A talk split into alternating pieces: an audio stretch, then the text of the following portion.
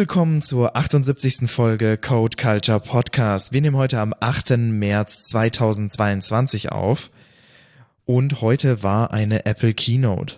Genau, das ist das Thema äh, des Tages. Wir werden allerdings dennoch mit dem Feedback und Rückblick beginnen, weil wir einfach mal sagen wollen, wo man denn hier, wir nehmen hier aus Pfaffenhofen auf, ähm, spenden kann, um den Menschen äh, im Ukraine-Krieg zu helfen. Das ist, glaube ich, das Mindeste, was wir als Tech-Podcast tun können. Von Politik haben wir keine Ahnung, beziehungsweise hat es hier keinen Platz. Äh, helfen kann man aber immer. Deswegen zwei Adressen, die wir loswerden wollen. Einmal die Ukraine-Hilfe von der Kleiderkammer Pfaffenhofen. Da kann man an einer zentralen Stelle ähm, Sach- und Geldspenden abgeben. pfaffendu.de slash Pfaffenhofen ähm, findet ihr die Informationen und es gibt noch eine private Hilfsaktion äh, von der Zahnärztin Dr. Brix, die aus der Ukraine kommt. PAF äh, 4UA, also PAF 4 UA wie Ukraine.drbrix.de. Die Links sind beide in den Show Notes. Da könnt ihr unterstützen. Ich werde Morgen auch mal äh, von unserem CVM gespendete äh, Corona-Tests 100 Stück und ein bisschen Desinfektionsmittel abliefern. Äh, was man übrig hat, was sinnvoll ist, was man entbehren kann, ruhig einsetzen, damit es Menschen besser geht in dieser Situation. Genau. Dann hatten wir tatsächlich letztes Mal eine Folge Namen doppelt. Wir hatten nämlich. Ach so, ja, ja das bisschen peinlich. Wir haben tatsächlich doch schon eine Folge über Quarkus gemacht. Genau, und wir hatten auch uns damals schon gefragt in dieser Folge, ob wir denn nicht schon eine Folge über Quarkus gemacht haben. Also ein, ein komplettes Déjà-vu. Richtig. Ähm, macht aber nichts, weil Quarkus ist einfach ein gutes Framework. Deswegen, das könnte so ein Running Gag sein, einfach, äh, einfach immer. Und das Geilste ist auch, danach haben wir gefragt, ja, wie nennen wir jetzt die Folge voll der Quark? Ja, passt. Und wir haben halt genau eine Folge gehabt, die genau so heißt. Wir haben uns damals auch gefragt, wie nennen wir die Folge und haben sie genau gleich genannt. Ja, das war schon sehr gut ich frage mich immer, ich höre manchmal Podcasts und dann sagen die Leute, hey, hatten wir das schon mal? Und ich erinnere mich dann aber als Hörer, ja, ja, das hatten die, hattet ihr schon mal und das war irgendwie so. Ja, das, das denke ich mir auch immer bei Let's Plays und so, wo ich, wo ich dann immer gucke, äh, ja, hä, das hattet ihr doch schon in Folge 143, äh, da habt ihr doch das und das schon gemacht, als ob ihr euch daran nicht dran erinnert, ihr habt es doch selber gespielt und jetzt ist mir selber auch einfach passiert, das ist echt krass.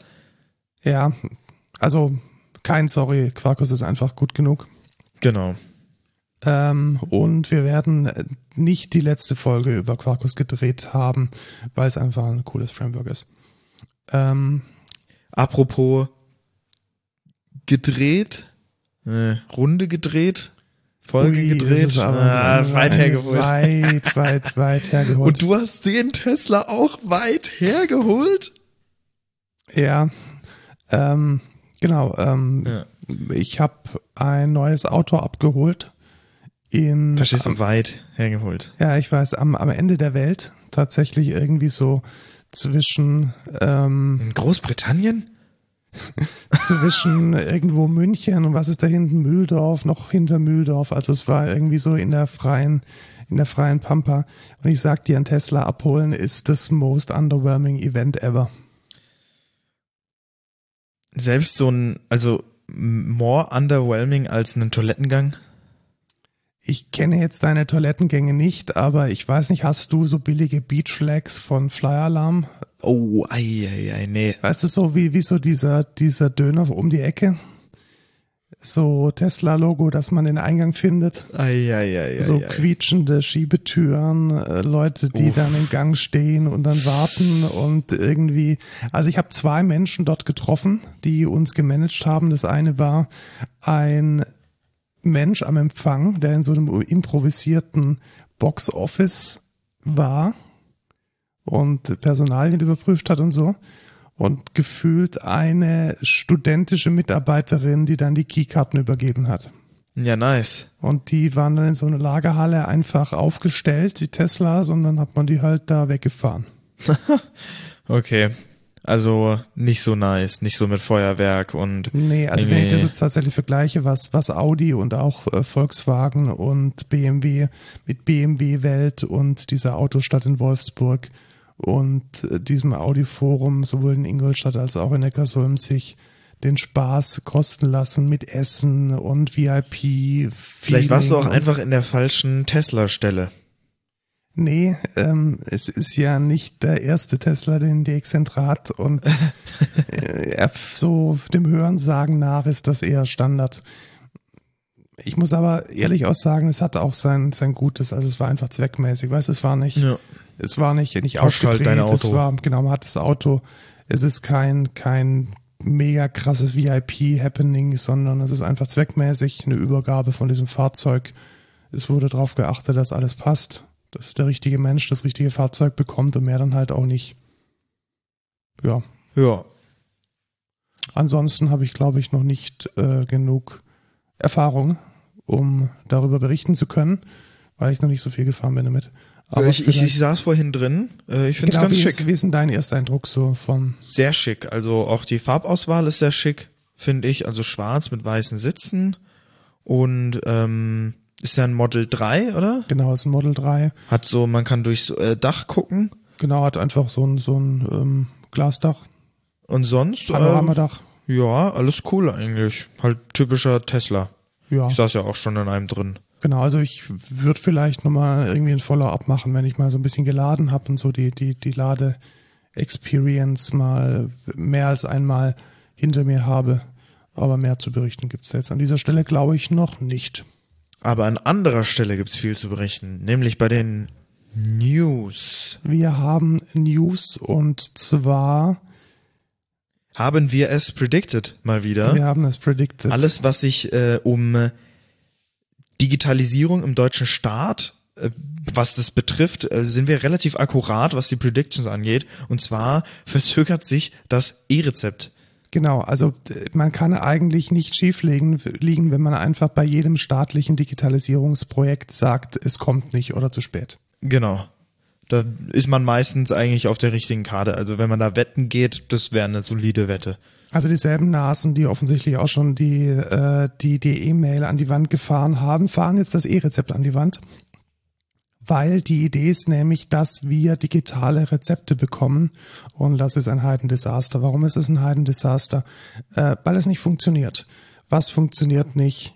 Also um mal kurz die die äh, die Problematik so eines davon zu sehen. Die Nadeldrucker von den Ärzten können keine QR-Codes ausdrucken. Ja. Und man muss jetzt QR-Codes erfinden, die auf einem Nadeldrucker gut ausgedruckt werden können. Das ja. ist äh, ungefähr die Lage, in der wir uns befinden. Ähm, 150 Arztpraxen von über 100.000 sind schon ongeboardet und unglaubliche 1000 E-Rezepte wurden seit Jahresanfang äh, ausgestellt. Äh, es kann nur besser werden, sage ich mal. Ja, tatsächlich. Mal gucken, wie sich das noch entwickelt und ob wir es noch miterleben. Ja, also ich verstehe bis heute noch nicht, wie kann es denn sein, dass sowas klar definiert ist, wie, wie ein Arzneimittel mit einer PZN-Nummer auf Papier übertragen wird, welche, welche Probleme da existieren können. Stell dir jetzt nur mal vor, irgendwelche Chemotherapie ähm, oder irgendwelche wirklich stark wirkenden Medikamente, dass man da auf potenziell handgeschriebene Texte zurückgreift, das ist eigentlich fast schon skandalös und noch skandalöser ist es, dass es offensichtlich nicht gelingt, dieses Projekt in einem sinnvollen und guten Rahmen äh, einzuführen. Sehr schade. Ja. Dann hat ähm, als nächste News Facebook mal wieder Sachen kopiert. Genau, äh, willkommen in der bunten Kiste von äh, Wir kopieren TikTok. Es gibt äh, Reels jetzt nicht nur in WhatsApp, nicht nur in Instagram, sondern Trommelwirbel auch in Facebook. Ja, muss man differenziert sehen. In WhatsApp sind es keine Reels, in WhatsApp sind das Status. Hm? Ja, aber es kommt so ein bisschen auf selber raus. Ja, ja. Nee, es sind eher Stories. Reels ja, sind ja eher kleine Videos. Kleine Videos, ne? also. Aber sie haben jetzt einfach Instagram Reels auf Facebook übertragen und Reels war eh schon eine Kopie von TikTok und es wird eh nur schlechter eigentlich. Ähm, ja, ich weiß nicht, warum sie Facebook nicht irgendwann einfach aufgeben. Ja, oder einfach, ähm, Instagram in Facebook integrieren. Weißt du, das ist, dass Leute denken, sie wären auf Facebook, aber tatsächlich ist es Instagram. Ja, genau. Das äh, wäre vielleicht mal ein Plan.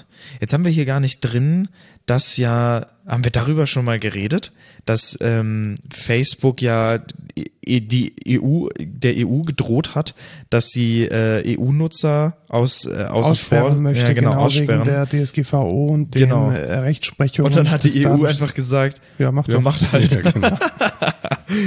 Und das äh, könnte tatsächlich sogar vielleicht den Tod von Facebook ankündigen, wenn das wirklich so durchgesetzt werden würde.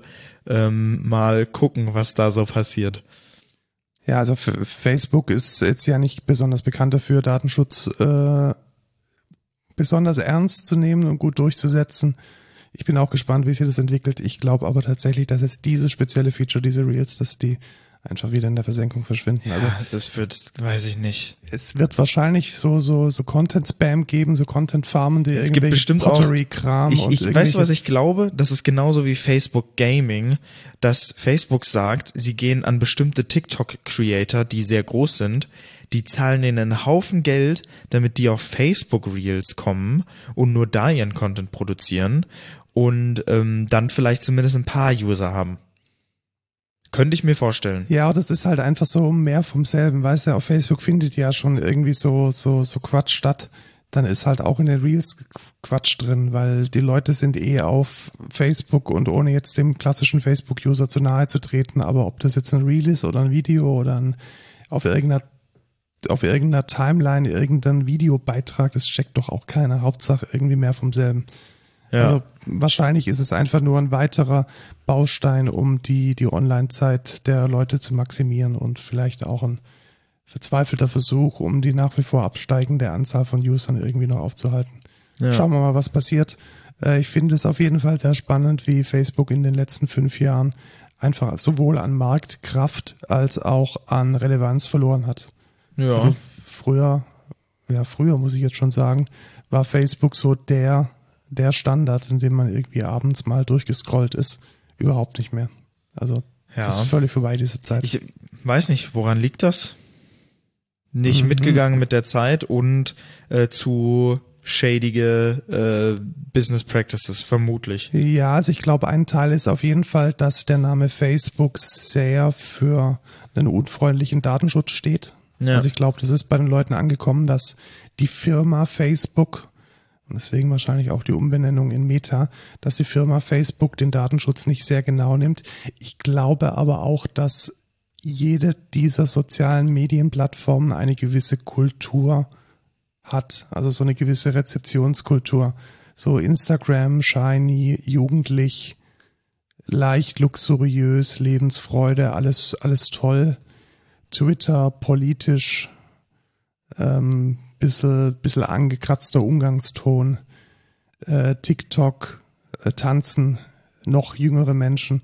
Ich glaube einfach, dass die, dass diese Facebook-Kultur mit einem älteren Publikum, mit einer starken Gruppenbildung, mit einer starken Politisierung, auch mit, mit einer ziemlichen Nähe an, an, an Hassnachrichten, an Fake News, dass das einfach niemand mehr lesen möchte. Ja, kann gut Also, sein. dass es über diese Rezeption, also wie Facebook verwendet wird, dass einfach die Art der Inhalte, die dort stattfinden, nicht mehr relevant sind. Weil die Plattform an sich könnte ja eine gute sein. Wenn die Inhalte halt Mist sind, dann äh, geht da niemand hin. Ja. Eine, die nächste News macht mir ein wenig Angst, muss ich sagen. Ehrlich zugeben. Mir auch und ich finde es sehr, sehr schade. Warum finde ich es schade? Also was ist denn eigentlich die News? Äh, die Überschrift heißt Bandcamp is joining Epic Games. Eigentlich ist es umgedreht. Äh, Epic Games hat Bandcamp gekauft. Was ist Bandcamp? Ähm, Bandcamp war, oder ja, man muss es fast schon sagen, war die letzte Indie-Plattform, mit der Musiker ihre Arbeit, ihre Musik monetarisieren konnten.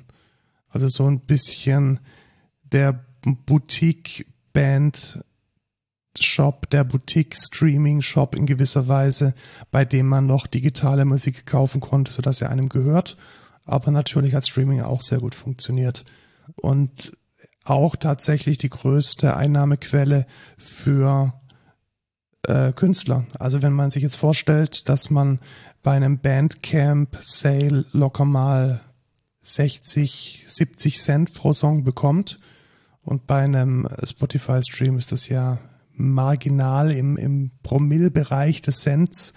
Äh, es sind irgendwie 20 Sales auf Bandcamp von einem Album halt relativ schnell irgendwie 160 Euro. Die muss man auf, auf Spotify erstmal verdienen. Und das war eigentlich alles ziemlich indie getrieben und viele Boutique-Labels hatten auch mit Bandcamp oder haben mit Bandcamp ihre Plattform, mit der sie Geld verdienen und mit dem sie ihre ihre Fanbase, ihre, ihre Zielgruppe, ihre kleine Szene, den kleinen Nukleus von Fans bedienen. Und dass das jetzt einem Major, Major Konzern gehört, fühlt sich einfach nicht gut an. Also so der, der letzte ja, und Freiheitskämpfer für, für Indie-Artist jetzt innerhalb von Epic finde ich nicht so sinnvoll. Ja, genau, vor allem halt Epic, ne? Also. Ja, die sind nicht bekannt dafür, irgendwie auf den kleinen Mann Rücksicht zu nehmen. Ja, und es ist halt äh, ein chinesischer Konzern. Ne? Also Epic gehört ja zu Tencent, glaube ich. Ja. Genau. Und ja, Tencent ist einer der größten Konglomerate aus China. Ähm, und naja, also ja, China ist ja, äh, naja, schwieriges politisches Thema, hätte ich erstmal so behauptet. Ähm, und da ist es natürlich ein bisschen schade zu sehen, dass Bandcamp da jetzt ähm, diesem Konzern, also besonders diesem Konzern jetzt angehört. Ich weiß nicht, was ich davon genau halten soll, ähm, ob ich das vielleicht ein bisschen zu kritisch sehe oder ob das was weiß ich für Auswirkungen hat. Vielleicht ist es auch einfach mehr Funding und da ist am Ende gar nichts, äh, kommt am Ende gar nichts Schlimmes bei raus, aber naja. Ja, also ich weiß es nicht. Ich bin ich bin mir da, ich bin mir da nicht sicher, wie das, wie das funktionieren kann und wird. Also letzten Endes, es gibt definitiv auf Bandcamp sehr, sehr viele politische Bands, vor allem im Bereich äh, Punk. Ähm, wird das noch stattfinden? Wird das noch eine Rolle spielen? Wird das auch international publiziert von einem Produkt, welches jetzt zu Epic gehört? Ich weiß es nicht. Lässt man sich darauf ein? Lässt man sich auf diese Diskussion ein? Schwierig. Ja. Sehr schwierig. Aber das nächste ist auf jeden Fall nicht schwierig. Ich weiß auch nicht, was heute mit meinen Übergängen. Die Überleitungen einfach ja. machen wir einfach mal keine Überleitung. Kommen wir zum nächsten Thema. Genau. Es gibt äh, von Steam eine Gaming-Konsole. Genau, und zwar eine ganz bestimmte Gaming-Konsole, und zwar ein Handheld. Und zwar nennt sich das ganze Steam Deck und das ist jetzt ähm, gelauncht, soweit ich das mitbekommen genau, habe. Genau, es ist gelauncht. Das äh, Review-Embargo ist zuerst gefallen, dann ist es gelauncht. Die ersten Vorbestellungen werden ausgeliefert. Es ist wohl monatelang vergriffen tatsächlich, beziehungsweise vorbestellt vergriffen.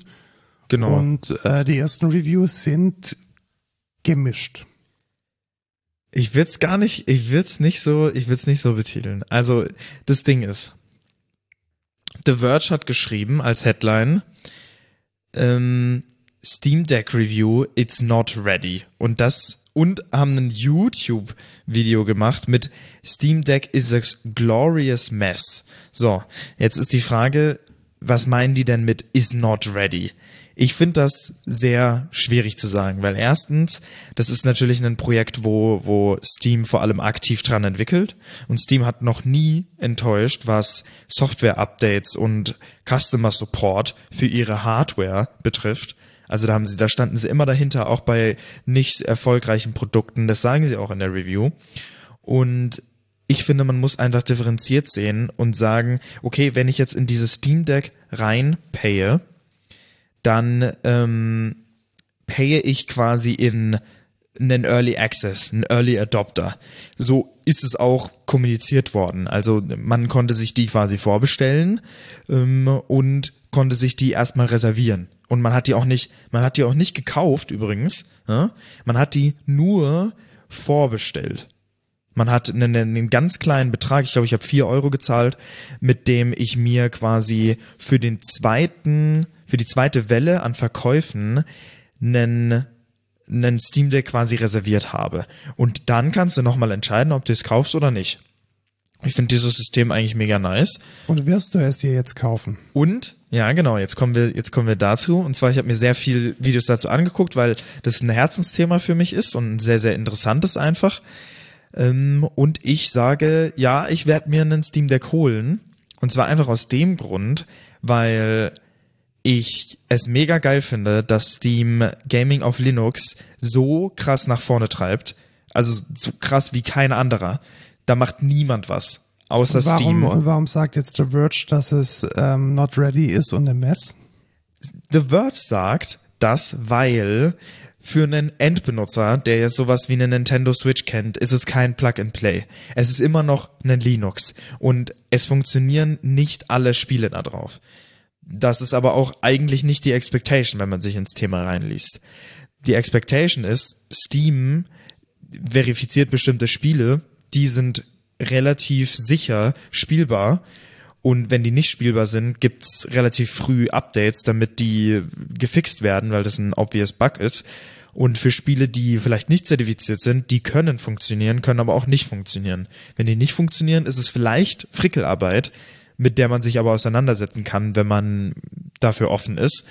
Und dafür ist es einfach absolut geil. Es ist auch gleichzeitig ein full-fledged Linux PC, PC. Also du kannst das als kleiner Desktop-Rechner benutzen. Du kannst auch einen externen Bildschirm anschließen und das als Rechner einfach benutzen.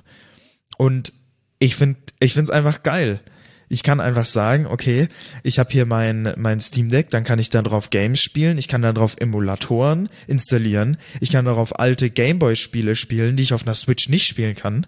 Und ich kann sogar AAA-Spiele spielen, die nicht aussehen wie komplette Rotze, weil auf der Switch also ich weiß nicht, ob du das neue Pokémon mal gesehen hast auf der Switch und es ist wirklich unglaublich, aber das sieht aus wie Scheiße. Als wenn jemand 2013 hingegangen wäre und irgendein Spiel, was weiß ich, auf dem PC von der Playstation geportet hätte. So sieht es auf der, auf der Switch aus.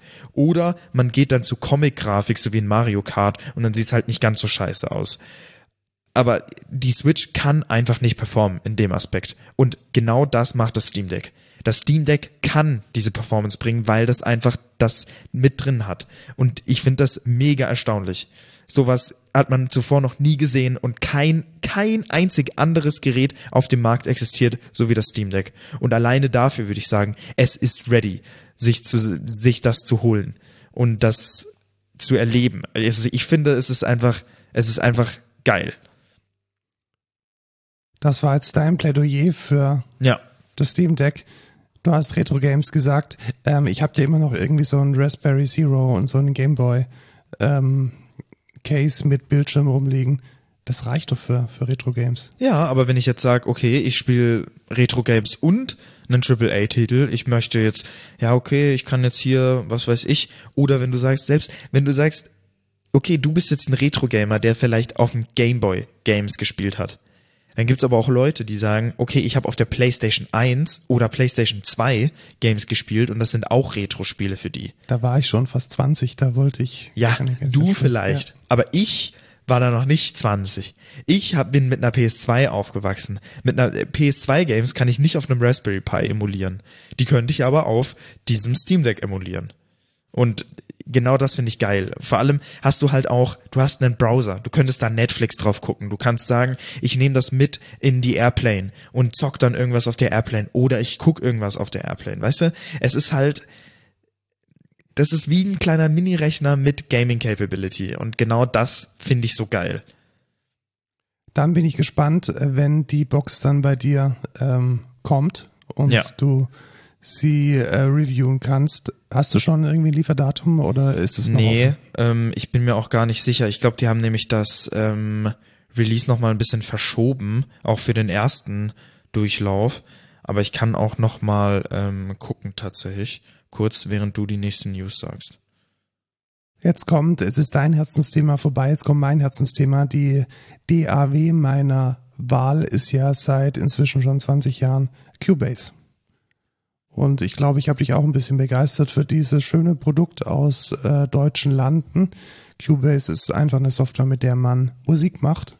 Und ich habe mir das damals tatsächlich äh, gekauft und mich in Cubase eingearbeitet. Zum einen, weil es damals für Windows nichts wirklich Besseres gab und zum anderen, weil ich irgendwo gelesen habe, dass Hans Zimmer Cubase verwendet und dann gedacht habe, dann ist es auch für mich mindestens mal gut genug. Und Cubase ist jetzt in der Version 12 rausgekommen. Und wie viel Geld musst du zahlen, um zu upgraden? 99 Euro, was komplett okay Ja, ist. Also das ist von, Ordnung. von 11 auf 12, äh, auf von Cubase Pro 11 auf 12 kostet es 99 Euro Upgrade-Gebühr. Wenn man Cubase Pro direkt kaufen möchte, kostet es 579 Euro. Und jetzt ist natürlich spannend, was ist denn neu in Cubase 12? Das würde mich auch interessieren. Ja, es ist erstmal M1 Native. Oh, nice. Also endlich. Das heißt, es lädt schneller, es lädt tatsächlich schneller. Boah, geil. und es macht einfach die Workflows ein Wollen wir bisschen. mal wieder einen Song machen? Können wir tatsächlich machen. Hätte ich Bock drauf. Was neu ist, ist eine komplette saubere Integration von Remote äh, MIDI, also von Controllern, von Master Keyboards, die besondere Tasten haben, die besondere Trigger haben. Die kann man sogar so grafisch jetzt einbinden und einbauen. Also man kann sich entweder aus fertigen Controller-Templates die dann reinladen, weil man zum Beispiel eins von, von was gibt's da so, ähm, Native Instruments ähm, Complete habe ich hier rumstehen. Es gibt welche von Focusrite, die kann man dann entsprechend einbinden. Oder man kann sich auch seine MIDI-Controller selbst layouten. Und das Schöne an der Sache ist, dass es dann halt ein sehr gutes optisches Feedback gibt, was man dann jetzt gedrückt hat. Und der Rest, muss ich tatsächlich sagen, ist so im Bereich von ein ganz spezielles Feature nochmal spezieller gemacht. Wow. Ist das für uns interessant? Ähm, für dich vielleicht ein bisschen, was man jetzt kann, also ein, ja, also Vari Audio mit Skalenassistent, who cares? Ähm, man kann jetzt aus Samples oder aus aufgenommenen, reingeladenen Wave-Tracks die MIDI-Akkorde extrahieren. Die MIDI-Akkorde. Also du würdest dir zum Beispiel auf, ähm, wie heißt dieses Ding, wo man sich seine Backing-Tracks besorgt? äh, Splice. Nee, Nee. nicht Splice, das andere. Äh, Beatstars. Ach so, du meinst, wo man den Beat, Ja, genau. Beatstars, ja. Genau, Beatstars. Da könntest du das jetzt reinziehen und er würde dir dann die Chord-Tracks hinschreiben. Würde dann sagen, hey, das Ding ist E-Moll und geht dann weiter in A-Moll und dann Ah, cool. kannst du da deine Pads und vielleicht auch deine Vocals oder deine, deine Backup-Vocals entsprechend, ähm, entsprechend arrangieren, mehrstimmig machen und nimmt dir da ein bisschen Arbeit ab. Also das scheint ganz gut zu funktionieren. Ich habe zumindest jetzt mal Videos gesehen und ganz, ganz, ganz wichtig, dieses Plastikding ist weg. Echt? Ja, ich Was? jetzt keinen Dongle mehr. Wie geil. Und äh, das ist tatsächlich sehr schön, weil es fühlt sich echt, echt, echt doof an, wenn man auf der Bühne steht und abhängig ist von diesem Plastikding, das irgendwie Scheiße, ich hab das aussieht. Dongle vergessen. Ja, oder man hat es dabei und man hat Angst, dass es irgendwie auseinanderfällt, weil das ist ungefähr so brüchig wie ein Cornflakes. Also das ist einfach einfach nicht schön gewesen und das haben sie jetzt äh, haben sie jetzt verbessert. Und ähm, ja, finde ich finde ich schön. Ja. Was wir nicht so schön finden, ist tatsächlich ähm, Fitbit Watches. Die haben wir zwar beide nicht, aber es gibt jetzt äh, schlechte News für alle, die eine Fitbit Watch ähm, haben, nämlich Fitbit ruft 1,7 Millionen Ionic Smartwatches Das sind zurück. tatsächlich alle. Also die wurden ja, also das sind alle, Ja, weil der Akku überhitzt. Also man kann sich da böse verbrennen. tatsächlich. wenn man ähm, dieses, es ist eigentlich keine Smartwatch, es ist eher so, ja, ein Fitnessarmband würde ich es mal nennen. Also natürlich zeigt Ja. es auch die Uhr an, aber es hat jetzt keine besonders, besonders äh, ja, Smartwatching-Features. was heißt schon Smartwatch? Ja, es, ist, es, es sieht aus wie eine Armbanduhr und es ist halt eher für Fitness gedacht. Ja, und man äh, kann das selbst tatsächlich zurückgeben und kriegt dann sein Geld zurück. Ja, das ist jetzt nicht nur das, wenn man die nämlich behält, ist es nicht das einzige, was man verbrennt. Sind nicht das einzige, was man verbrennt, Kalorien. Ha. Weißt du? Auch seine, seine, seine, Hand. Genau, auch Ja. seinen Armgelenk. Seine Arme. Ja, ja sehr gut. Den Witz habe ich geklaut von TechLinked, übrigens. Genau. Ähm, Und jetzt äh, ein Farewell. Ja, äh, du hattest gerade vorhin so schön über The Verge gerantet. Genau. Ähm, The Verge wurde gegründet von einem Tech-Journalisten. Weißt du, wer es war? Hm, Vielleicht Dieter Bohn? Ja, genau, Dieter Ah, Bohlen. nice. Ja, das habe ich auch äh, gar nicht aus der News rausgelesen. Also, ähm, der Gründer von Verge schmeißt hin oder so. Genau, hat keinen Bock mehr auf Media. Hat keinen Bock mehr auf Media und geht zu Google Oh, und wird dort äh, im Platforms und Ecosystems Teams Team arbeiten und wird sich da um die Plattformen von Android und Chrome kümmern, vermutlich eher jetzt als Product Owner und weniger als Entwickler.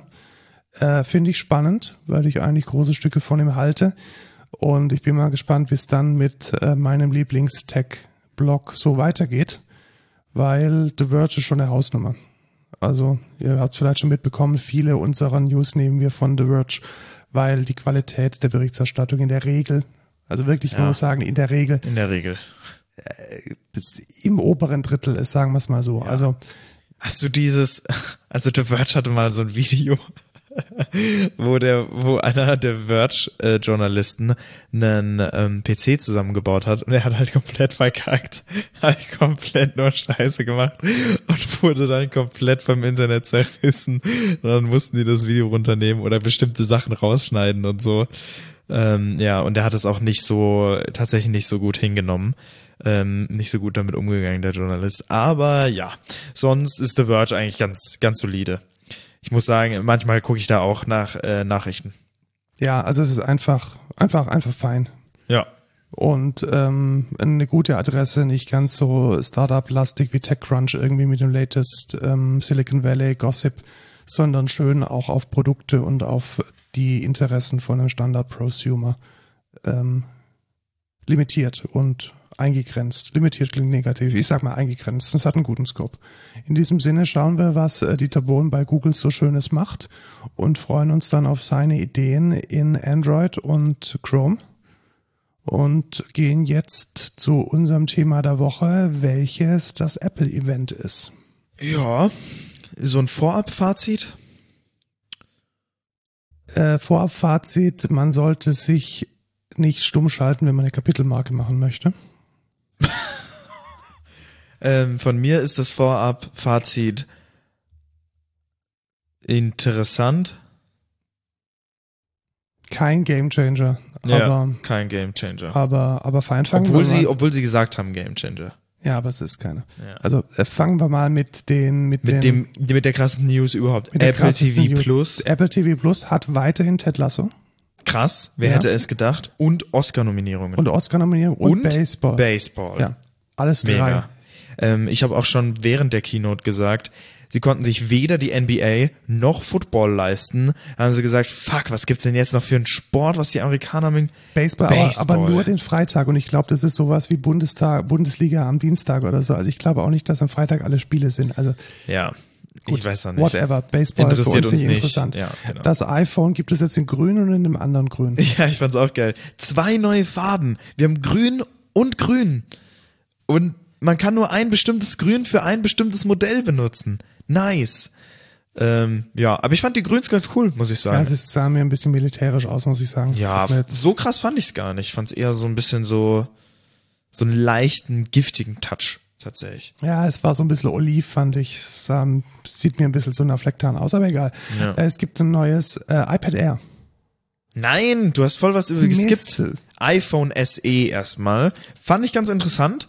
Das neue iPhone SE hat den äh, A15 Bionic Chip drin, startet bei 429 Dollar. Genau, also das ist letzten Endes die Preismarke, wo man sagen kann, mit einem halbwegs okayen Vertrag kriegt Das man das schenke ich umsonst. meiner Mutter. Genau, das ist richtig. Das ist so ein, ich glaube, das ist für jemand, der ein iPhone haben möchte, der solide Funktionen will, der vielleicht auch mit dem Home-Button besser klarkommt, als es mit dem Wischen und mit dem Wer vielleicht Touch ID möchte. Genau, wer Touch ID will dafür, für den ist das iPhone Warum SE, ist denke Touch ich, ID jetzt, nicht im fucking neuen iPhone? Ich hasse es. für den ist das iPhone SE, denke ich, eine sehr, sehr gute Wahl. Genau. Sonst iPad Air. Genau, das iPad Air hat jetzt äh, keinen A-Chip mehr, sondern einen M-Chip, nämlich den M1. Also derselbe Chip, der auch in den Macs drin ist, der wohnt jetzt auch im kleinen iPad Air. Er war ja schon seit dem letzten Release im iPad Pro. Genau. Und ist jetzt auch im iPad Air, sonst hat sich, glaube ich, nicht viel getan. Also Kamera ist gleich, Formfaktor ist gleich. Nein, die Kamera hat jetzt Center Stage. Wow. Ja, das musst du dazu sagen. Ja, das Center haben sie echt oft betont. Haben sie oft betont, aber der Formfaktor ist derselbe. Ja, es ist auf jeden Fall performanter. Ähm, Finde ich ganz geil, wenn man iPad Air will. Äh, nice Performance. Ja, also ich glaube tatsächlich auch, ich frage mich immer, was ist denn der Anwendungsfall von einem iPad Pro, weil man kann doch alles, was man mit einem iPad machen möchte, auch mit einem iPad Air machen, also lesen und Filme schauen. Ähm, demnach ist das, glaube ich, eine ganz gute Wahl, wenn man ein größeres Device möchte, um ähm, Dinge zu tun. Ich habe ja, wie du vielleicht gemerkt hast, so am Rande, seit dieser Woche habe ich den Versuch gestartet, mein analoges Notizbuch mit dem iPad zu ersetzen. Ja. Und? Ähm, ich muss sagen, es funktioniert besser, als ich erwartet oder befürchtet habe. Also ich habe tatsächlich gedacht, dass er sich nicht gut anfühlt. Ähm, ich verwende GoodNotes und ich glaube, so die nächsten ein, zwei Folgen werde ich vielleicht nochmal ein bisschen intensiver damit berichten. Also ich könnte mir vorstellen, das dauerhaft zu machen tatsächlich, Ja, cool. weil es dann doch gewisse Vorteile hat. Keine Papierverschwendung. Ja, das ist weniger der Vorteil. Also ja, der Hauptvorteil, den ich bisher jetzt schon gemerkt habe, ist, dass man es halt einfach sharen kann mit anderen, digital, also im Slack oder in einem Confluence-Dokument, dass wenn eine Notiz dann doch mal ein bisschen Relevanz gewinnt, dass man die dann nicht irgendwie umständlich fotografieren oder äh, digitalisieren muss. Ja. Kommen wir zur größten News von der Apple Keynote, hätte ich jetzt gesagt. Ja, tatsächlich. Also, wo, wobei es sind eigentlich zwei Ja, es News, sind eigentlich die, zwei, ja, die so zusammengehören. Ein bisschen zusammengehören. Also zum, zum ersten gab es keinen M2. Also es Genau, ich habe gesagt, es gibt einen M2. Markus hat gesagt, nein, es gibt keinen M2. Dann haben wir spekuliert, wenn es kein M2 ist, was wir dann relativ schnell festgestellt hatten, was ist es dann? Wir haben, wir haben gedacht, vielleicht ist es ein M1 Max Pro Plus. Wir, Nee, es ist, was es- ist denn das Äußerste, was man machen kann? Mega. Nee, Mega ist, glaube ich, 1000. Ich glaube, das Super. Äußer, Äußerste ist Peter. Ultra. Ach, Ultra. Ultra. Ja, ich, wir haben uns dann, ich find's immer geil, wie die das halt benennen. Vor allem, als wir dann erfahren haben, wie das zusammengesetzt ist, fand ich's noch lustiger, wie sie es benannt haben. Genau, die kleben einfach zwei im eins zusammen und das heißt dann Ultra Fusion und Anstatt dass es Max hoch zwei oder so nennen, weil das ja zwei fucking Max-Chips sind. Nee, sie nennen es Ultra und dann ist eine Ultra Fusion, obwohl das überhaupt gar nichts damit Ultra, also äh, rein theoretisch sind es zwei Max-Chips, die einfach quasi zusammengelötet wurden ähm, mit irgendeiner fancy Technologie, Technology. Und ich muss aber da auch sagen, wieder so einen Hut ab für Apple einfach. Das kann auch nur Apple machen, weil mit herkömmlichen Chips geht das halt einfach nicht. Du hast dann einen Formfaktor, der halt in kein scheiß Motherboard reinpasst. Und das kannst du dann halt nicht machen. Ja, und ich glaube auch, dass die, sie haben es ja dann doch nochmal deutlich betont, dass die Energy, Energy Consumption dann halt doch nicht dem entspricht, was jetzt zwei isolierte Ja, M1 richtig. brauchen würden. Und dass auch die Verbindung jetzt mehr ist, als nur, dass die irgendwie gemeinsam auf ein Shared Memory zugreifen. Also sie haben sich da schon was einfallen lassen. Und das ist, glaube ich, jetzt auch so ein bisschen die Skalierungsstrategie von Apple. Also, dass man vielleicht dann gar nicht mal so sehr mehr auf die Transistoren und auf die Nanometer gehen muss, sondern dass man die Dinge einfach zusammen. sie einfach in Reihe schalten. Das ist es, glaube ich. irgendwann Ja, wird das, das MacBook wird irgendwann einfach länger, weil die alle Chips so hintereinander rein, Ja, man hat dann so eine, so eine Heiz, Heizleiste, die man, die man vorne dran hat. so eine Schlange. Man kann so, ein- man kann so einen Parcours machen aus Chips. Und wer hätte es gedacht? Also das Ding hat jetzt 20 Cores. Warum? Weil 2 mal 10 gleich 20. Nein, nein, viel, viel wichtigere, viel wichtigere Statistik. Es hat 114 Milliarden Transistoren. Es Herrlich. ist unglaublich. Ich liebe diese Statistik. Ich, wer diesen Podcast verfolgt, weiß, ich liebe die Transistor-Statistik, weil sie so unglaublich nichtsaussagend ist. Und auch wieder in dieser Keynote unglaublich nichtsaussagende Statistiken. Ich hasse Apple dafür. Es ist, sie vergleichen immer irgendwie Äpfel mit Birnen Es ist vergleichen. das- 27 mal schneller als was anderes. ja, genau. Es ist sieben. Weißt du, dann sagen sie immer, ja, wir sind 80 Prozent schneller als die highest discrete GPU most popular. What the fuck? Sag halt einfach, was für eine fucking GPU bei der fucking, Ich glaube, dass es da tatsächlich in den USA so Wettbewerbsgesetze gibt, die da genau das genau verbieten. das denke ich nämlich nicht, weil in ihren fucking Statistiken von dem Ding, was sie danach vorgestellt haben, haben sie nämlich das mit dem, mit dem iMac verglichen und da haben sie dann den Chip genannt von der GPU. Ja, aber da das ist ja ihr eigenes Produkt. Also das ist, glaube ich, dann nochmal Ja, ein... das ist doch, das ist doch lächerlich. Ja, ich finde das, ich finde das lächerlich. Ich, fand's- ich finde es auch lächerlich, aber letzten Endes muss man in gewisser Weise sein Produkt halt der Welt zeigen, dass es besser ist. Und wer hätte es gedacht, es gibt 128 Gigabyte äh, Unified Memory. Warum? Weil 128 das Doppelte von 64 ist. Genau, und weil ein M1 Max Chip genau 64 kann, äh, mit zwei M1 Max Chips kann es dann logischerweise doppelt so viel. Ja, und was ich, was ich mega spannend fand, tatsächlich, sie haben dann in einem kurzen Trailer verschiedene Entwicklerinnen gezeigt, weil heute ist ja auch Weltfrauentag und Ja, nur Entwicklerinnen. nur ne? Entwicklerinnen tatsächlich und die Entwicklerin von Ableton Automat scheint wohl Ableton Live 4K zu werden. Ja, automatisch mal gucken. Geil, oder? Also ich glaube tatsächlich, also wie, wie kann man nur? Die haben tatsächlich für dieses, für diesen Trailer offensichtlich diese UI von Ableton nachbearbeitet, damit die nicht so scheiße in 72 dpi hingepixelt wird, wie sie normalerweise hingepixelt wird. Ja, oder es gibt bald ein Update. Oder du meinst, es war eine Alpha oder eine Beta, die wir da Es gesehen haben? könnte sein. Es könnte sein. Es könnte sein, aber ich glaub's nicht. Also. Ich glaub's Du, du glaubst es nicht. Vielleicht wurde es auch mit AI enhanced, mit dem krassen Neural Engine, die Ja, da genau, in den, in den Chips. Neural Engine äh, bestimmt auch mit genau. 100 Cores irgendwie eine Neural Genau. Engine. Nur um es nochmal gesagt zu haben, du hast es vorher schon gesagt, aber 20 Core CPU mit vier Performance Cores oder so, äh, oder mit vier Energy Dingern, äh, keine Ahnung, 64 Core GPU, 128 äh, Gigabyte RAM, aka Unified, äh, Unified Memory. Memory. Also ist RAM deshalb nicht, weil man es einfach nicht erweitern kann. Also das ist einfach reingelötet aufs Board. Und so wie man es kauft, so ist es dann. Aber rein theoretisch ist doch trotzdem noch Random Access Memory.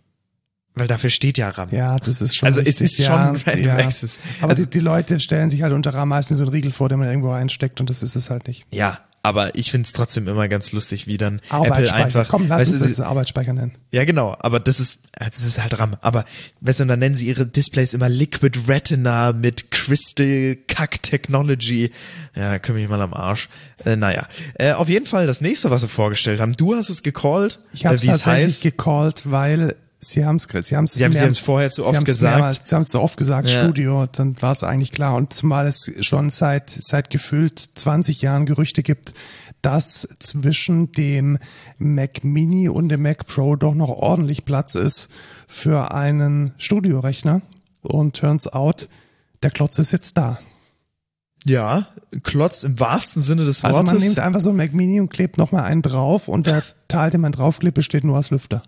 Genau, so sah es dann am Endeffekt auch aus. Ich muss sagen, es hatte eher sowas von einem kleinen Toaster oder so einem Nass, was man sich so auf den Tisch stellt. Es macht einen sehr monolithischen Eindruck und es wird, glaube ich, auch aus einem Aluminiumblock rausgefräst, der übrigens nicht recycelt ist, weil offensichtlich Ja. dieser Block zu groß ist, als dass man dafür recyceltes Aluminium nehmen kann. Finde ich auch immer interessant, weil ich achte jetzt nämlich immer drauf, was in diesen Übersicht-Dingern drin steht, damit die uns da nicht verarschen. Und zwar steht nämlich immer, sie sagen immer, wie krass recycelt die sind. Und bei dem Studio stand dann nicht dabei, dass es 100% Aluminium recycelt ist. Aber das ist, wie gesagt, wahrscheinlich am Formfaktor abhängig, weil man aus dem recycelten Aluminium wahrscheinlich nicht so große Blöcke draus machen kann. Genau, und dieses Ding sieht einfach aus wie ein doppelter, also ein aufeinander gestapelter Mac Mini. Es hat vorne zwei USB-C-Anschlüsse mit, Mit Thunderbolt 4. Thunderbolt 4. Es hat vorne auch noch einen SD-Kartenleser. Es hatten auf der Rückseite, glaube ich, drei oder vier weitere. Vier weitere? Vier weitere Thunderbolts. Dann noch zwei klassische USB, Also USB-A. USB-A, einen Mickey Mouse äh, Stromeingang. Also muss man auch wissen, es hat ein internes Netzteil offensichtlich. So wie also in man- den neuen Mac Minis auch. Genau, also Konkurrenzprodukte, so NUC oder so, der braucht ein externes Netzteil, was Genau. natürlich ordentlich Platz spart. Das braucht er jetzt hier nicht. Und, Und- einen LAN-Anschluss hat's auch noch. Genau, man kann ein und, Netzwerk reinstecken. ähm, HDMI. und Audio Jack Ja, natürlich. Ich glaube Ja. sogar einen mit Pro. Äh, hoher Impedanz. Also man kann da jetzt, man könnte Wir haben Pro davor geschrieben. Pro davor gestellt, ja, weil man halt so in so eine Biodynamik reinstecken kann und trotzdem was hört. Ja, also das erwarte ich auch von einem fucking Ding, was Studio heißt. Aber man braucht ja auch gar keine Kopfhörer mehr. Weil, ja, jetzt, aber lass, lass uns doch erstmal über den Anwendungsfall von diesem Ding so, reden. Also wer, okay. wer kauft Ja, aber sich, ist das nicht so ein Doppelpack? ist ein Doppelpack, sollen wir erst einen Doppelpack voll machen und dann den Anwendungsfall? Ja, lass den Doppelpack voll machen, oder? Okay, lass den Doppelpack. Also es startet bei 2000 US-Dollar äh, für den M1 Max Chip und wenn du den Ultra willst, dann doppelt so viel, weil es sind zwei M1 Max. Klar, Fällt mir logisch, jetzt erst ja. auf. weil das ja zweimal M1 Max ist, ist der Preis doppelt so teuer, das heißt 4000 Dollar. genau, 4000 Dollar Starting. für Starting für dieses High-End äh, Chip-Dings, den M1 Der Ultra. zusammengelötete. Ja, und da Max. ist dann wahrscheinlich noch nicht das, die, die volle, äh, der volle Unified Storage. Memory drin Ja, und, und, überhaupt ja. nicht das Storage. Ja. Also das wird wahrscheinlich ordentlich in die, in die 5.000 bis 6.000 Euro gehen. Das ist halt schon eine Ansage. Ja, jetzt kann man, wenn man mega, ja, wenn man Aber zu viel Geld hat, Wenn man jetzt ein Apple-Fanboy ist, dann kann man einfach den Monitor, der jetzt gerade vor mir steht, fürs, den vierfachen Preis kaufen. Genau, also wenn man da Bock drauf hat, nämlich hat Apple ein neues Studio-Display vorgestellt, 5K, bevor sie 5K gesagt haben, haben sie erstmal die Pi- Pixel aufgezählt, was natürlich niemand was sagt, aber 5K 27 Zoll, 12 Megapixel Kamera mit Center Stage. Center Shake ganz wichtig, weil da ist auch Ganz irgendeine wichtig. A irgendwas Chip Genau, drin. tatsächlich ist dann ein A13 Bionic Chip drin, ähm, damit der irgendwie auch Center Stage machen kann. Ebenfalls ähm, ist da sechs Speaker, ein Three Microphone Array ist da drin mit Studio Quality Mics. Wir werfen hier unsere Roadcasters weg und Genau. ähm, reden bloß noch in den Monitor rein. du kannst deine ya Yamahas auch wegschmeißen, genau, deine ich keine Monitore. Studiomonitore mehr. da, da- die Speaker reichen komplett aus. Die haben nämlich Spatial Audio mit, Ado mit Dolby Atmos. Wirklich unglaublich krass. Und jetzt kommt der Hammer.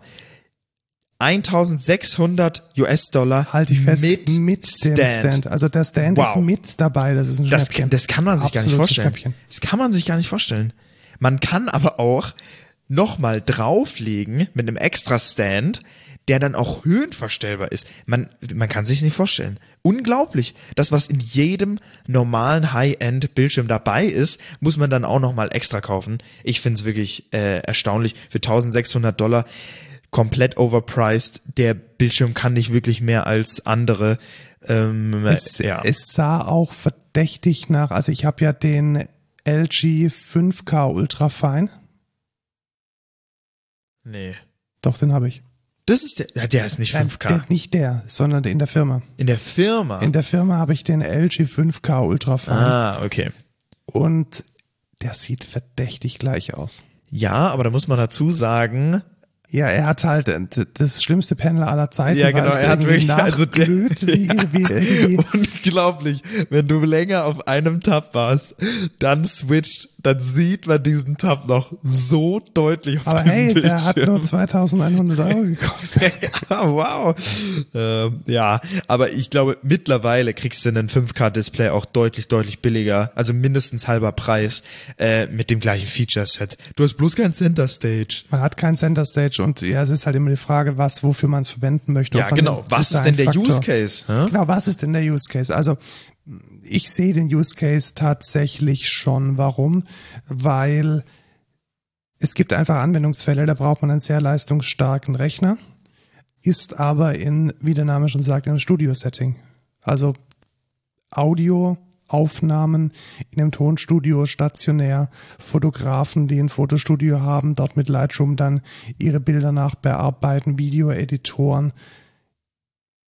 Content Ja, Film- Creator. ja, genau, Content Creator, Filmmaker, 3D-Kram, 3D Mode. Spieleentwickler, also d- da gibt's ganz, ganz viele Use Cases Genau. in my opinion. Also, Also ich glaube auch, dass das eine Lücke füllt von Menschen, die nicht diesen ultra krassen Mac Pro brauchen, weil der ultra krasse Mac Pro, der kostet halt irgendwie wenn man den gescheit ausstattet, 10.000 Euro aufwärts. Und ist mittlerweile auch schlechter als Genau, der ist Mac schlechter, Studio. einfach weil er noch nicht ähm, Auf weil- M1 weil er umgestellt noch nicht ist. verarmifiziert ist. Und ich glaube, diese klassischen Mac-User, also die, die Audio-Leute, die Videoleute, die Creatives dieser Welt, die werden dieses äh, Rechnerchen sich kaufen. Da bin ich ziemlich von überzeugt. Ich Ja. weiß nicht, ob der Markt so riesengroß ist, weil nicht jeder hat ein Audio-Recording-Studio, nicht jeder hat Ja, äh, brauchst eine Grafikagentur. Du brauchst nur noch den Bildschirm. Man braucht nur den Bildschirm, genau, man kann jetzt seine neuen Neumänner alle wegschmeißen, weil das, der Bildschirm die tollen Mikrofone drin hat. Ähm, ich glaube schon, dass es sich unter den Professionals verkaufen wird. Ich denke auch. Ähm, ich finde ihn tatsächlich verdammt ugly auf dem Tisch, einfach weil der richtig bulky ist, sieht richtig altbackend aus, finde ich zumindest. Das sieht wirklich aus wie so ein wie so ein kleines Nasssystem und weiß ich nicht, ob ich ob ich das auf einem Tisch stehen haben will. Ja, aber ich glaube, Also, das ist, ich kann, schau mal, der, der sieht, das MacBook Pro, das sieht auch scheiße aus. Ja, Also aber ich finde ich finde es deutlich besser, weil wenn du jetzt mal vergleichst, ich finde auch, selbst wenn du so einen Cheese, wenn du jetzt sagst, du stellst dir so einen Cheese Grader, also so einen Mac Mac Pro auf den Tisch, fände ich das ästhetischer als diesen dummen Klotz. Muss ich will ich einfach nur abgeben. Das ist jetzt auch nur die Ästhetik, also was der dann an Leistung liefert, spricht wahrscheinlich für sich selbst, aber Ja, aber ich möchte, ich möchte nochmal, also mir ist es wirklich wichtig, dass ich das auch wertschätze, dass Apple nicht mehr so viel Energie investiert, die Dinger klein und handlich und äh, optisch ansprechend zu machen, sondern in dem Bereich, der sich an die Professionals wendet, andere Schwerpunkte zu setzen. Ja, das kann ich schon verstehen. Aber dann können sie den eine- einfach auch gleich Square machen, dann passt das Motherboard besser rein. Ja, tatsächlich. Ähm. Also da dann vielleicht na, einen anderen Formfaktor, der ein bisschen modularer ist, wäre sicherlich Ja. kein Fehler gewesen. Aber Sie haben ja auch gesagt, der Mac Pro kommt noch und da bin ich mal gespannt, was da dann passieren wird. Ich hätte einfach, weißt du, es sieht halt aus wie ein fetter Mac Mini. Und da kann man halt auch nicht dran vorbeireden, weil so sieht er halt einfach aus. Und ich hätte es, glaube ich, geil gefunden, hätte es ihn irgendwie ein bisschen abgeändert. Dass Und es ihn glaub- einfach unterscheidet glaub, das oder so. Ist er doch auch. Also machen wir uns nichts vor, die, Inf- die erfinden Ja, das das Rad natürlich, nicht neu. natürlich, natürlich. Also natürlich ist das in gewisser Weise das Layout von Mac Mini mit aufgeklebten Lüftern. Also Ja. klar. Und dieses, äh, die, die Rundung unten, die dann auch gleichzeitig äh, der, Einlass und Auslass für die Lüftung ist. Ja, so ist es. Ja, ich ähm, werde ihn mir nicht holen. Tatsächlich. Äh, ich denke, du auch nicht. Nee, also ich habe da tatsächlich keinen Use Case für. Ähm, und ja, ich fand's aber sonst ganz, ja, es, es war okay. Ich hätte jetzt, ich hätte was Besseres von dem Display erwartet, muss ich sagen. Ja, vor allem Ähm, für den Price Tag. Also ja, das ist richtig. einfach nicht konkurrenzfähig. Also es ist nicht mal, es ist nicht mal irgendwie curved oder so. Es ist nicht mal irgendwie, was weiß ich, 8K. Irgendwas halt. Ich meine, schön, dass es eine 12 Megapixel Kamera und Center Stage hat und irgendwie ja schöne Speaker. Aber ja, komm, also dann. Ja, also dieses Display für, für 1000 Euro völlig fein. Weißt ja, du so? Ja, dann Okay, ist noch es noch vertretbar, es ist halt Apple teuer, aber, okay. 1000 600, 600 Dollar, ist doch- also wahrscheinlich irgendwas so um die 1800, 1900 Euro. Das ist einfach viel zu viel für ein 27 Zoll Display, das gefühlt jetzt keinen großen Unterschied macht zu dem Display, in das ich gerade reinschaue und das irgendwie 420 gekostet hat. Also absolut nicht Sie auch, nachvollziehbar. was mich interessiert hat, sie haben nichts über die Refresh Rate gesagt. Ja, die wird wahrscheinlich Die wird sein. 60 Hertz Ja, sein. wird, ja. Stell dir vor, das wäre noch ein Game Changer gewesen. Hätten sie gesagt, 90 Hertz oder 120 Hertz, das wäre, da hätte ich gesagt, okay, das ist krass, weil ein 4K-Display mit 90 Hertz, mit irgendwie True Tone, was weiß ich, ihrem Liquid Retina Scheiß, ähm, das wäre geil gewesen. Aber naja, So nicht. Pustekuchen. Das war's mit der Keynote. Das war's mit der Keynote, äh, kompakt in einer Stunde äh, abgefrühstückt. Ähm, ich denke, das, das Studio Line-Up wird uns noch die nächsten Jahre begleiten mit weiteren schönen Updates. Ich bin gespannt, was da passiert. Und das war die Apple Keynote und damit auch unser Thema der Woche. Und wir kommen jetzt zum Code der Woche, der eigentlich gar kein Code ist, aber trotzdem sehr viel mit Code Ja, zu mit tun Code hat. zu tun hatte, ja. Genau, denn man hat oft das Problem, dass man in Präsentationen vor allem Code zeigen möchte. Ja. Und da ist immer die Frage, wie macht man das und wo kriegt man jetzt so ein schönes Syntax-Highlighting her, weil das ist ja eigentlich das, was man haben möchte. Und wie formatiert man das denn und wie stellt man das denn dar in seinen Präsentationen, damit auch jeder versteht, was, äh, was da passiert und wie das denn aussieht. Und da gibt es verschiedene Produkte. Eines ist von SetApp und eines möchte ich jetzt vorstellen. Das ist nämlich snappify.io und das funktioniert ziemlich einfach, nämlich man pastet den Code und gibt dem vielleicht noch einen Dateinamen und kann dann damit Code-Snippets generieren. Ja, also ein weiteres Code-Snippet-Tool, da gibt's ja acht Millionen. Also gefühlt sehe ich da jeden Tag ein neues. Was haben wir sonst immer benutzt? Petrify? Petrify, genau. Wobei man da sagen muss, Snapify.io ist halt im Browser. Das heißt, es geht besonders schnell und besonders einfach. Ja. Ist halt die Frage. Ich muss sagen, ähm, um da einmal einen kleinen Gegenpol äh, darzustellen, ähm, kann ich Code Snap zusammengeschrieben in Visual Studio Code empfehlen. Das ist ein äh, Add-on in Visual Studio Code und ist tatsächlich ziemlich praktisch, weil du öffnest quasi CodeSnap in Visual Studio Code, du markierst deinen Code und hast direkt das Snippet, ohne dass du es irgendwo reinpastest, weißt du? Ist nochmal ein bisschen schneller, aber hat nicht so viele Tools wie jetzt zum Beispiel Snappify. Ja, es ist ein bisschen ein anderer Use Case, wenn man dann halt in der in der IDE ohnehin ist. Ich pack das mal mit dazu zu dem Ja. Code der Woche, Gerne. dass man den Link ja auch hat. Ähm, vielleicht ist es an dieser Stelle auch ein bisschen eine Werbung oder eine Ermutigung, äh, genau das zu tun, nämlich den Code, wenn man ihn in Präsentationen zeigen möchte, auch entsprechend zu formatieren. Weil ganz ehrlich, ich habe schon so viele Präsentationen gesehen, in denen die Leute mit Mühe und Not irgendwie eine feste breite Schrift gefunden haben und da dann irgendwie in, wenn noch irgendwie die Tonspur einen zulabert und irgendwie tausend Informationen auf der Slide stehen, dann noch den Code ohne Syntax-Highlighting zu lesen, ist halt echt Mist. Ja, Deshalb äh, nehmt so, nehmt so ein Tool. Äh, das ähm, finden eure Zuhörer und Zuschauer bei den Präsentationen, bei den Meetups, bei den Kursen, bei den, äh, was auch immer ihr mit Code macht, äh, wesentlich besser. Und es ist einfach Ja. auch fairer und angenehmer für die Zuschauer. Aber wenn ihr einem anderen Entwickler eine Frage stellt zum Code, äh, das bitte nicht machen. Genau, weil der andere Entwickler, der möchte das vielleicht selbst Kopieren. ausprobieren Ja, genau. und kopieren und ähm, nutzt da doch einfach die Formatierungsmöglichkeit zum Beispiel von Slack oder von Mattermost, in der man dann sagen kann, hey, das ist Code und der hat ist Java oder der ist Bash oder der ist äh, TypeScript und dann kriegt ihr das Syntax-Highlighting an dieser Stelle auch. Also ich glaube, nichts ist schlimmer als in einer nicht festen breite Schrift als Chatnachricht irgendwie eine riesige Exception oder eine wunderschöne äh, Java-Klasse zu kriegen. Das macht dann auch keinen Spaß. Ja. Kommen wir zum No-Code der Woche. Der No-Code der Woche. Ich hatte es letztes Mal schon ein bisschen angeteasert. Hast du eine Kapitelmarke gemacht? Nein, habe ich noch nicht. Aber jetzt habe ich eine gemacht. Nice. Der No-Code der Woche.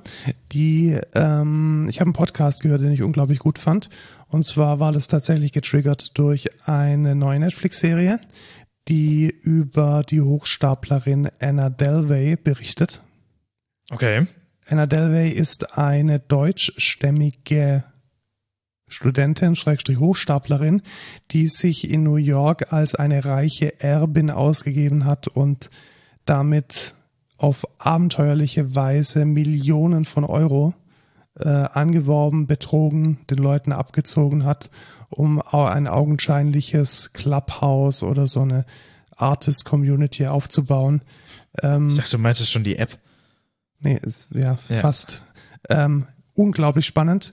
Und ähm, dazu gibt es einen schönen Podcast von der BBC, der ähm, ähnlich wie die Serie in einem dokumentarischen Stil diese Sache verfolgt und ich glaube in vier oder fünf Episoden äh, mit teilweise geschauspielerten Einlagen dokumentarisch aufarbeitet. Sehr spannend, äh, sehr kurzweilig und äh, hat ein bisschen, glaube ich, einen anderen Schlag, obwohl ich jetzt die Netflix-Serie nicht gesehen habe, weil da jetzt nicht so diese Anti-Heldin porträtiert wird, sondern schon eine, ja, Betrügerin, machen wir uns nichts vor, also jemand, der für ein paar Millionen Euro äh, den Leuten Geld klaut, das ist eine Betrügerin ähm, und zeigt diese Story auf. Sehr unterhaltsam, sehr empfehlenswert, äh, nette paar Stunden Unterhaltung.